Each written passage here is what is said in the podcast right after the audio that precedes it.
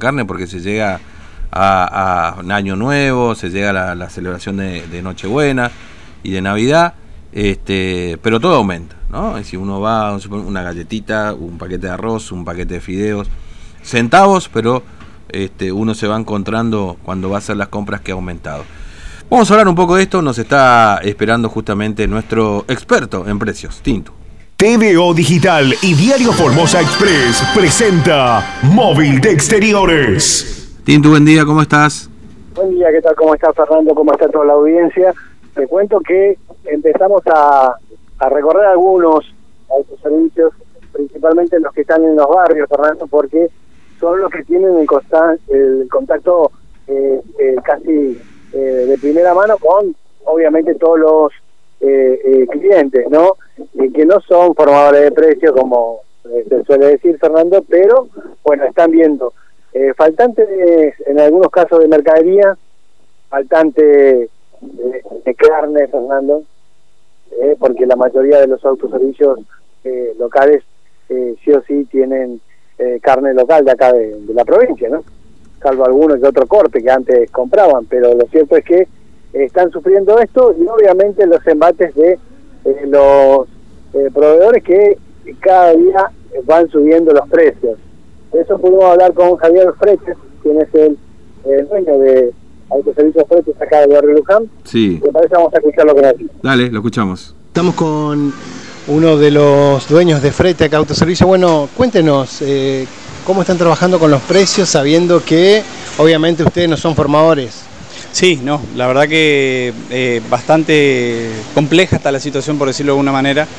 Eh, no es fácil, hay muchos aumentos, este, tenemos listas de, de precios de proveedores con importantes aumentos, digamos, que se vienen dando a través de octubre, noviembre, diciembre.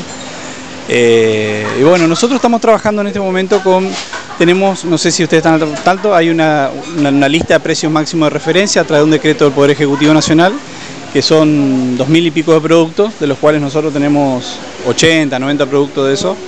Mantenemos la lista de los precios máximos de referencia, esos que están establecidos por, la, por el decreto del Poder Ejecutivo. Y aparte de eso, nosotros habíamos hecho un convenio con este, Defensa del Consumidor de 177 artículos. Este, ¿Eso ya no venció? Ese, eh, en realidad esa, ese convenio había, era hasta el 31 de octubre. Este, pero no obstante eso, nosotros estamos manteniendo reuniones con el, este, con el subsecretario este, de Defensa del Consumidor, el, arquitecto Real Pérez. Bueno, ahora estamos cerrando una, una, serie de reuniones en las cuales vamos a, digamos, a reestructurar esa nueva lista. Y bueno, estamos en ese periodo. Hasta tanto eh, reestructuremos eso, va, va, a seguir estos 177 artículos que hemos establecido en el convenio, digamos. ¿Cómo hacen con los proveedores? Pues sabemos que los precios uno tiene acá un precio, pero después tiene que sí o sí agregarle algo. Hay que reponer, sí, ese es el, el, kit de la cuestión, digamos. Este, la verdad que eh, nosotros eh, estamos optando por, eh, este, por tratar de tener los precios que podemos, buscar segundas marcas, digamos, y después, este, bueno, si, si, si, no, si no, no tenemos precios que nosotros podamos ofrecer al público, eh, tratamos de evitar la compra de esos productos porque eh, es, es, insostenible la rueda de, de, la reposición de mercadería más que nada. ¿Cada cuánto le están aumentando? Y mira, prácticamente toda la semana tenemos novedades de, de diferentes cosas. ¿viste? Hay productos, los productos gasificados, la empresa que, la planta Formosa, por ejemplo, mandó lista nueva, eh, tenemos lista nueva de, de de todo lo que es cervecería, ¿viste? Todo, todo. Yerba, azúcar, harina. Sí, sí, esos son los más constantes, los que los que mantienen el precio más o menos, digamos. Una pequeña suba, pero digamos es no es tan tan pronunciada como otros productos como la carne, por ejemplo, la carne viene subiendo como tres o cuatro veces en el mes, subió en el mes de noviembre. compran acá local, no? Sí, nosotros compramos en eh, por el frigorífico local, este y nos abastecemos en forma local. Antes nos abastecíamos eh, eh, las costillas, los cortes este, específicos venían de Santa Fe y bueno, pero... ¿Ahora está viendo carne? Y hay poca carne, hay poca, hay que estar peleando. Por suerte nuestros proveedores siempre nos respetan porque hace más de 35 años que somos clientes, así que esperamos una prioridad en la atención, así que sí, tenemos por ahora, digamos. La última, ustedes son proveedores de pan, acá uno de los, eh, eh, prácticamente eh, los que venden más pan acá en, en la zona. Sí, sí. ¿Cómo están con el tema de la harina? Sí, justamente eh, eh, la harina tuvo un incremento importante, digamos, en, este último tiempo. Este, bueno, eso es uno de los puntos que vamos a tratar también con, con, el arquitecto, a ver si podemos mejorar un poquito eso, porque la verdad que subió mucho los costos, no solo la harina, la levadura, la grasa, todos los insumos que, que se requieren para hacer el pan. Este, pero bueno, lo estamos peleando, estamos peleando y queremos ofrecer el mejor servicio al mejor precio y que es la idea, digamos. ¿Cuánto están resignando de ganancia? Y decirte un monto hoy es muy, muy relativo porque en realidad eh, eh, los márgenes se achicaron, eso te puedo decir. Específicamente cuánto no, pero eh, se achicaron y mucho. Este, de hecho, el pan, el pan que nosotros estamos teniendo ya casi te, diría que es al costo porque es nuestro caballito batalla, digamos. Tratamos de no tener un margen de rendimiento mayor al, al que se pueda, hoy al que se pueda. Hoy, como yo decía a algunos colegas, digamos, y, y se lo transmitía al arquitecto en las reuniones, nosotros no, no es nuestra intención ganar dinero en este momento, en este momento de pandemia ni en este momento de esta situación. Es mantener los márgenes por lo menos para poder seguir trabajando. Esa es la idea. Porque hay que mantener los puestos de trabajo, hay que mantener la mercadería que ingrese, hay que y eso es una negociación diaria y de todos los días. Muchas gracias. Gracias, Tinto. Un abrazo. Ahí, ahí bueno, estaba, eh, sí. bueno, el Fretes que nos contaba justamente eso, Fernando, ¿no? Sí, el negocio del barrio, donde voy habitualmente también, ¿eh? O sea, a comprar ahí cositas. Sí, Fernando. Sí. Eh, el tema es que... Eh, la galleta de frete no tiene competencia, te digo. ¿eh? ¿Probaste? Sí, obvio. Mi hijo es fanático.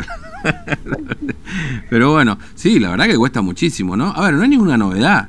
Lo que pasa es que, claro, yo entiendo, mucha gente a veces se enoja con el supermercadista de barrio, con el de. con, con, con, con el supermercado grande. Y seguramente tiene razón en enojarse, pero eh, en definitiva, eh, no hay precio que nos haya tocado en este mes, por lo menos, ¿no? Claro, pero también hay algo, Fernando, que esta nota pasa desapercibido, es que ya venció el tema de, la, de los acuerdos, el 30 de octubre. El 30 de octubre terminó venciendo el acuerdo que hicieron con la provincia de 147 productos que siempre salen a hablar ahí en la mesa del COVID, pero eh, todavía no, no lo renuevan. Eh, y el tema es que ellos siguen manteniendo los precios porque aparece un inspector y te puede clausurar, por más que ya no esté más en vigencia eso, Fernando. Sé si me explico. Ese es uno de los temas que tienen. Otro, el tema de ganar ya prácticamente ya resignaron todo, Fernando. El tema de seguir sobreviviendo y apostarlo para más adelante. Mm. Eh, estamos hablando de que. Y lo que ayer comenzábamos con, con Matías, el tema de la carne, no hay no, no hay carne local, Fernando. No está habiendo eh, corte local. Bueno, en realidad en todos lados hay como esta historia de que falta carne, ¿no? Es decir, cuando nosotros decimos falta carne, el que me está escuchando como mucho por ahí que viste opinan y no escuchan las entrevistas, ¿no? Y que está bien, cada uno puede decir lo que quiera, pero muchas veces por qué se pone ese concepto de falta carne. A lo mejor vos te vas al supermercado y te vas a encontrar con que en ese lugar hay carne.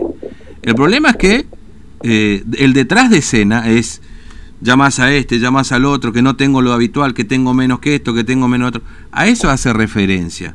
Quizás uno como consumidor final no detecta ese, esa situación, digamos, ¿no? Pero, y dice, no, usted está manipulando la información, que esto, que el otro.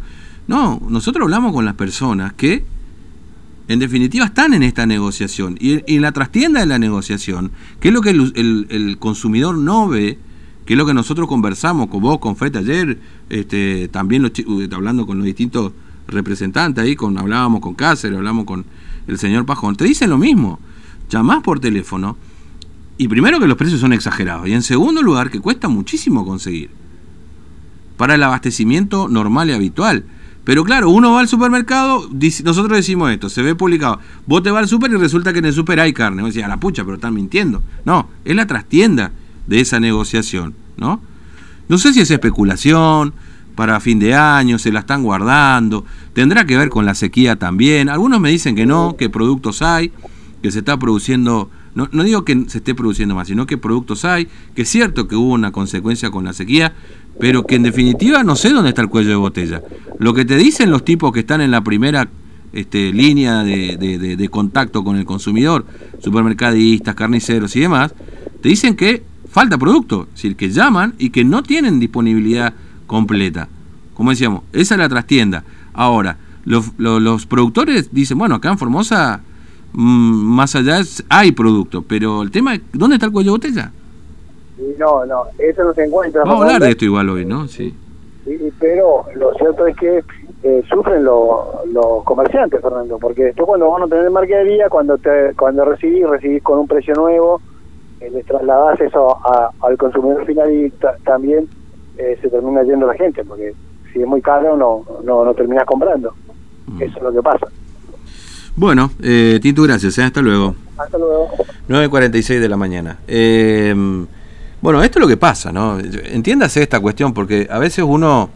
eh,